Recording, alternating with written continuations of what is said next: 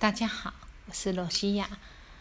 今天想要跟大家分享的是，我前几天啊开车在路上，然后呢就是上下班时间，车子很多，然后前面的车，嗯，就红绿灯挡住了，然后我就没有过去，结果就不小心停在人行道的上面。